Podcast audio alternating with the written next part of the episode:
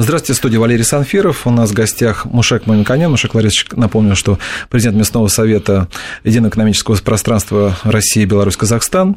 И сегодня мы поговорим о вопросах вот прикладных уже, продуктах мясной отрасли, которые попали, с одной стороны, по санкции. Сможет ли Россия на этих продуктах эти продукты возместить? Или вообще, может быть, проблема не возникает? Вот я вот как раз вот э, заскочил несколько э, сетевых магазинов сейчас перед тем, как с вами пообщаться. А, проблемы пока вроде бы нету, но это понятно, что это остатки того, что сейчас еще на складах, наверное, есть. Ну, через какой, наверное, уже с осенью все не появится. Ну, вот если вот взять, например, вот самая, наверное, дискуссия, которая вот э, шла всю последнюю неделю, будет хамон или нет. Вот будет ли, например, вот с такой, э, с такой категорией продукта у нас э, проблема в ближайшее время? Ну, если мы берем из формальной логики решения, то, конечно, мясные продукты, конечно, попадают под санкции. Поэтому вяленые э, продукты могут быть из других стран, но если конкретно хамон испанский или парская ветчина итальянская, может и не быть. Но в других странах тоже, например, открытых для поставок в Россию, в Сербии делают аналогичные продукты. Э, и э, на самом деле нам желательно обсуждать то, что касается больше для большего количества людей, для более э, широких слоев потребителей, чем узкие сегменты обсуждать. Потому что узкие сегменты это в основном Москва или некоторые крупные города и совершенно узкий сегмент потребителей, которые могут себе позволить за хамоном выбрать нечто более деликатесное и что-то другое из японской кухни, к примеру. Да? Поэтому это социально не особенно ответственный продукт, он присутствует, и это неплохо, но э, основным продуктом питания у нас в мясной группе является мясо птицы, это где-то 50%, потом у нас свинина, потом у нас говядина. Э, в России производится огромное количество вяленых продуктов в том числе, или сырокопченых продуктов в том числе. И эта категория товара на самом деле востребована, э, пользуется спросом, и если кто-то без вяленой говядины или свинины просто не может, то аналогичные продукты есть и в ассортименте крупных наших э, э, заводов, которые имеют очень хорошее качество и очень хороший опыт производства э, похожих продуктов, не, аналогичных, но похожих. Но это хорошее качество или это аналогично? То есть практически можно сказать, что вот если положить на выбор, да, вот закрытыми глазами дегустацию провести, что это будет один к одному. Это первое. А во-вторых, по цене, например, да, вот если вы, я насколько помню, на Черкизовском даже заводе как раз занимались, наверное, в том числе такими продуктами, они э, по цене они сопоставимы с испанскими? Ну, естественно, отечественное производство дешевле, чем э, испанское производство, э, потому что аналогичные продукты, кстати, есть и э, в национальных кулинарных э, кухнях, которые мы можем видеть в магазинах. И эти продукты на самом деле не являются э, очень объемным. Э, в долях потребления, если мы берем весь рынок мяса и мясопродуктов, они составляют меньше 0,1%. Если мы берем рынок э, конечных обработанных мясопродуктов, готовых к употреблению, то это э, процент меньше 1%. 1%. Поэтому насколько целесообразно в этом смысле смотреть. Кроме того, средний класс достаточно активно путешествует. В любом аэропорту продаются аналогичные товары, и могут для собственного потребления такие продукты привезти. Ну, это понятно. Но в любом случае, наверное, у людей есть такое желание. Э, ну, неприятно, когда что-то ты не можешь купить эм, свободной продажи. Это то, что появилось за последние два десятилетия. И когда тебе нет возможности, например, купить какой-то продукт, ну, хоть даже его не покупаешь, тем не менее, это такое вот ну, ощущение, да, чего-то не хватает. Ну, имеется. я согласен, но да, все относительно. И мне представляется, что сегодня для многочисленного количества людей, в частности для меня, значительно более неприятным является политическая политическая конфронтация и невозможность э, переговорными э, путями решить те вопросы, которые должны быть решены в дипломатическом поле. И это является э, таким э, стрессом для любого человека и вызывает э, негодование любого, с моей точки зрения, россияне, э, что против России были применены санкции, Россия вынуждена была в ответ дать, что это перекрывает все нюансы, что какой-то э, человек или группа людей не могут купить те или иные продукты. Проблема с с потерей рабочих мест, э, с потерей международного сотрудничества, с э, заботой о будущем своей семьи. Мне кажется, перекрывает значительно, чем возможность покупки отдельного такого узкого товара.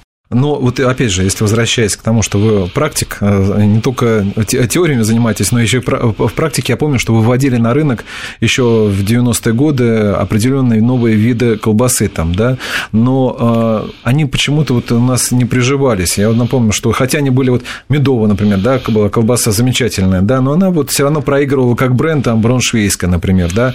Вот, может быть, это все же есть какой-то консерватизм. С одной стороны, люди, вот, вот возвращаясь к предыдущей теме, вот, вроде бы это не потребляют, но, тем не менее, консервативно хотят вот, потреблять те продукты, которые они еще помнят советских времен. Ну, на самом деле, те продукты, э, э, которые были э, выведены на рынок, они закреплялись, но объем их производства Э, был связан с уровнем и объемом потребления. И, в принципе, для мясного завода, который имеет более широких э, покупателей на обычные продукты, ну, другой э, ценовой категории, других типов производства, чем медовая, деликатесная, сыровяленая колбаса, которая в закрытой дегустации победила бы огромное количество итальянских, испанских колбас, она не получает ответного заказа, потому что богатых людей, которые настолько гурманы, тогда было мало. И иногда бывает инновация раньше своего времени. Иногда она должна быть в свое время. Это очень важно. И поэтому такой пример, э, как сделала в свое время Черкизова, потом э, повторила и очень успешно. И на рынке сегодня присутствуют другие компании. Например, Дымов имеет великолепные такие продукты. И Черкизов что-то повторяет. Я не хочу просто э, называть марки, но на самом деле выбор для тех людей, которые имеют ну, совершенно четко заточенность на то, что было бы пикантно, пикантно, как э, на Западе, и такие продукты в России тоже производят. Но э, самое важное иметь в виду, что э, идет э, существенное изменение и предпочтений покупателей, и возможностей производства мясной продукции, и возможностей животноводства. Очень важно э, для общего обзора видеть, как производилось э, мясо и мясопродукты в Советском Союзе, и как производилось реформенный период, и как производится сейчас. Вот как раз об этом хотел сейчас поговорить. Я, вы не так давно тоже вводили один из продуктов, колбасу «Доктор». А, Причем, если, насколько я помню, что сравнить ее с точки зрения медиц... Э, не только вкусовых качеств, но и медицинских, это действительно был очень полезный продукт. Но он, не, но очень слабо пошел даже на таком продвинутом московском рынке рынке. Э, люди у нас... Э, и сейчас посмотреть, да, вот люди, э, вы неоднократно говорили, что необходимо изменять структуру питания, да, переходить, например, с тяжелого мяса, которое вредно для здоровья, о чем показывают последние медицинские исследования, это прежде всего говядина, например, да, или свинина, на более, на мясо птицы, но люди по-прежнему остаются вот, как в книге «Вкусная здоровая пища», вот советской, советской ментальности. С чем ну, это связано? Я могу сказать, что это ваше субъективное представление о рынке, потому что аналитики рынка, рынка э, совершенно объективно фиксируют, э, что происходит существенное изменение долей потребления мяса э, во всем мире.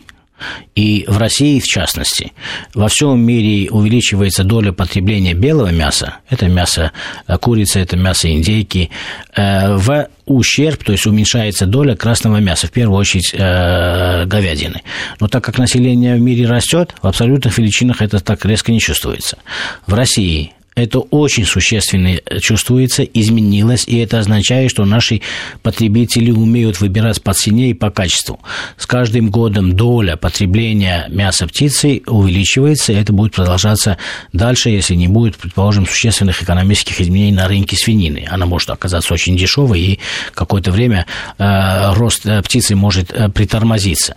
Э, почему э, э, птицы? Ну, давайте вот в Советском Союзе 18% потребления было всего птицы птицы, а 45 было говядины. Это было хорошо или плохо? Это было ужасно. Почему? Потому что э, производство говядины было связано с малопродуктивным поголовьем животных и э, большим объемом производства молока через непродуктивных животных давало на убой огромное количество коров. И поэтому э, доля потребления говядины это были не мраморные стейки, это было просто говядина, которую забили после того, как из молочной продуктивности корова уходила на мясокомбинат. Э, поэтому э, мясо птицы было всего 18%. И цена кстати, в Советском Союзе на мясо птицы самая высокая цена была относительно свинины и говядины. Э, во всем мире эти изменения происходили в сторону увеличения потребления мяса, и в России это происходили. Речь идет не о том, что есть тяжелое или не тяжелое мясо как тип мяса. Тяжелым и ну, нерекомендуемым мясом является мясо, содержание жира которого большое. Это может относиться и к птице, и говядине, и свинине. Нужно в целом уменьшать содержание в продуктах. Для э, России это особенно актуально. Я скажу, почему именно для России это особенно актуально. Содержание животных жиров в целом. Потому что мы уже наследовали из Советского Союза огромный э, объем э, неэффективных животных, по инерции, а неэффективные животные – это кости и жир больше, чем мясо. И поэтому структуре, э, плановая структура экономики э, позволяла, заставляла в кавычках перерабатывать котлеты, колбасы и так далее, и так далее, большое количество жиров.